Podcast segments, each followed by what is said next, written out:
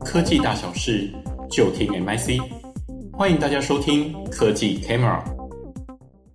各位听众，大家好，欢迎收听新创微开箱，我是主持人淳安。新创微开箱是一个分享资策会 MIC 对国际科技新创研究的节目。在这个节目，我们会用十分钟左右的时间，跟各位分享一家我们觉得值得关注的科技新创企业。那我们今天呢，邀请到专精于研究支付的廖家燕分析师来与我们谈谈相关的内容。家燕您好，主持人淳安，各位听众大家好，我是资社会 MIC 的廖家燕。好的，那今天呢，我们要聊聊一些呃租房子的话题。那其实呢，很多人上了大学、研究所，或者是出社会工作，多多少少都会面临要在外地租的一个问题。那像我自己呢，是桃园人，那每天台北桃园通勤，其实真的花了蛮多的时间。那我也曾经有跟家燕讨论过，就是要不要在公司附近租个房子比较方便。那但是我研究之后就发现，租房子的第一个关卡呢，就是要付一到两个月的押金。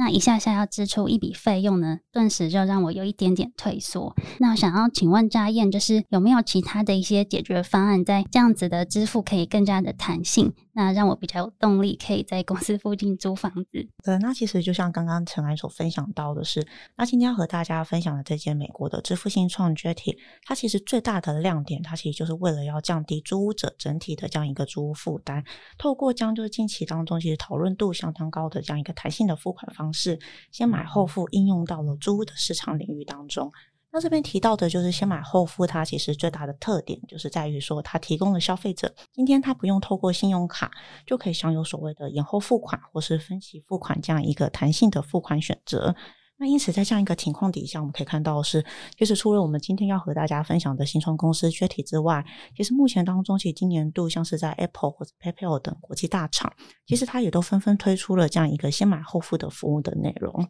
那所以，其实如果我们回到今天的这样一个分享的，就是新创公司 JETT 的部分的话，其实也就像像刚刚婷淳安所提到的是，那其实每个月的这样一个租屋的支出呢，其实对于租屋者而言，其实都是一笔就是不小的负担。对，那因此它其实 Jetty 它瞄准的其实就是在今天的租屋的过程当中，那今天这个租屋者他每个月需要在固定的时间，并且然后他必须要就是一次的这样一个就是付清租金的这样一个租金支付弹性较低的这样一个痛点，透过这样先买后付这样一个服务的方式，随之应用到了租屋的这样一个支付的当中，来提供今天租屋者。他可以自由的挑选他的相关的就是租金的支付时间，并且他可以享有就是所谓的分期付款的这样一个选择。透过这样一个就是灵活的租金的支付方式，来降低整体的支出负担。好的，那佳燕，我这边想要先询问一下，像这样子的先租后付，它是比较像那种微型贷款、小微贷款这样子的一个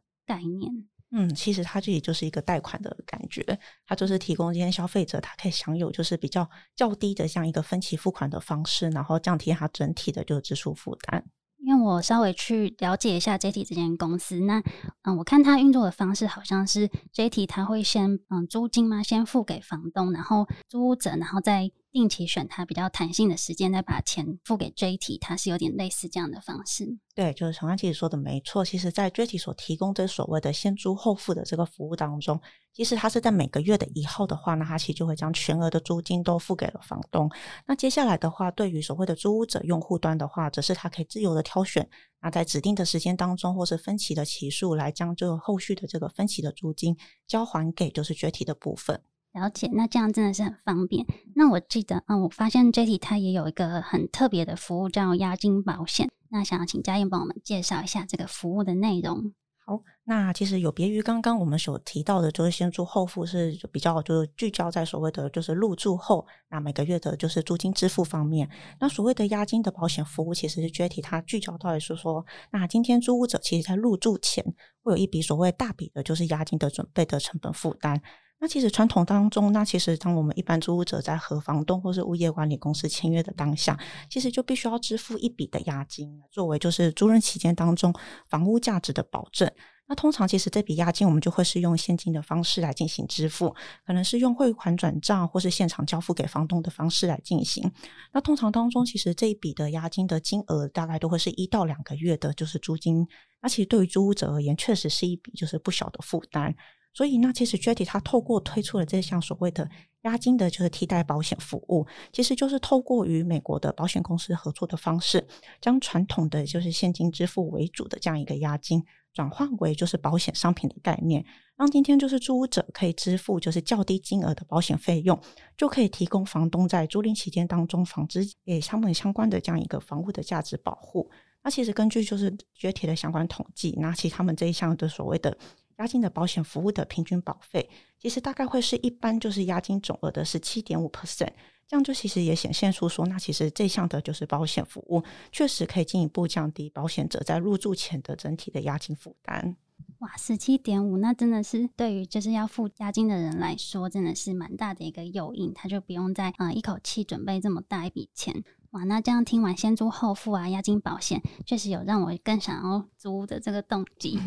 对，那接着谈完这些内容之后呢，想要请佳燕帮我们介绍 Jetty 这间公司它的一个创办背景。那我蛮好奇，就是创办人本身呢，是否自己也有租屋的经验？那可能有一些不好的一些遭遇，那激发他想要创业的一个动机。好，那其实 Jetty 的两位创办人呢，是分别是 Michael Rudoy 跟那个 Rook Corr 其实两位创办人其实都有非常丰富的相关的新创的创办经验，同时，其实在过去的当中的访谈当中，两位创办人其实有提到，那其实他们在。过去当中，其实会因为就是工作，其实就跟纯安一样，工工作而有着相关的租屋需求。但是他们两位其实，在曾经好不容易找到合适的租屋处，租金也大概可以负担的情况底下，但是在房东签约的当下，却发现说，哎，那其实今天他们这笔所谓的押金的负担太高，所以他们必须要就是重新寻找就是合适的租屋处。因此，基于这样一个做做相关的这样一个租屋的挫败经验底下，两位创办人就是进而创办了就是今天的这件美国的支付新创决定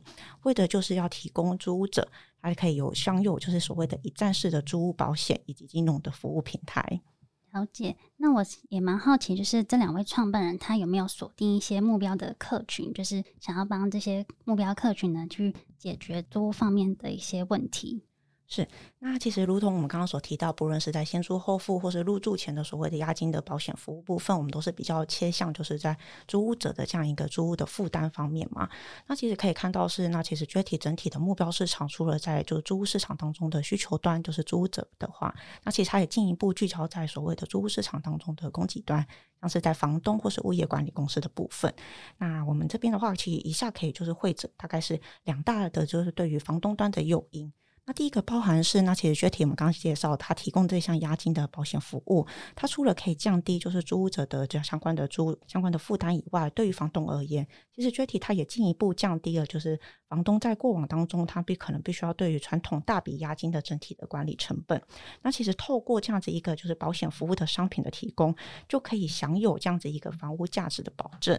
那在第二个就是 Jetty 为房东带来的第二个诱因方面的话，那其实房东他其实透过就是导入 Jetty 相关的先租后付的服务，其实如同刚提到是他在每个月的一号就可以获得全额的租金，但是同时间他又可以提供他的租屋者用户一项就是弹性的付款选择，通过这样一个透过这样一个方式的提供，其实就可以进一步来吸引更多的潜在的租屋者，降低整体的空房率。了解，那这样子，Jetty 其实除了房客之外，他也针对房东有提供了一些好处。那此外来说，Jetty 他的经营表现也非常的出色。那想要请问佳燕呢，他目前有没有跟一些比较知名的业者，然后做一些合作？是，那如果我们首先先从就是 JET 在就是目前的累计的相关的募资金额来看的话，那截止到目前为止，JET 的整体的募资金额已经累计了超过就是七千八百万美元。那其中就是像是刚刚提案纯安有提到的是，那值得关注的是，那其实 JET 目前也获得许多知名大厂、金融机构的相关的资金支持，包含在今年五月的话，Jetty 它就获获得了。美国支付大厂 PayPal 的相关的就是资金的资源，同时他也获得了美国三大保险公司之一的万家保险以及花旗银行等相关的金融机构的业者支持。这样其实就整体就显示出说，其实目前在市场上相关的投资者对于 JETT 的未来的发展潜力呢，其实都是相当看好的。可以了解。那听完佳燕完整的说明之后，可以发现呢，J T 它其实抓住了现代人对于弹性支付的一个需求。那透过先租后付的一个方式，那也改变了过去呢我们认为比较缺乏弹性啊，然后又要付一笔押金这样子的一个支付的方式。那此外来说，它同时也为了房客跟房东双方都有带来一些使用的诱因跟好处。那今天呢，也谢谢佳燕为我们带来 JT 的精彩分享。我们下次见，拜拜。Thank you.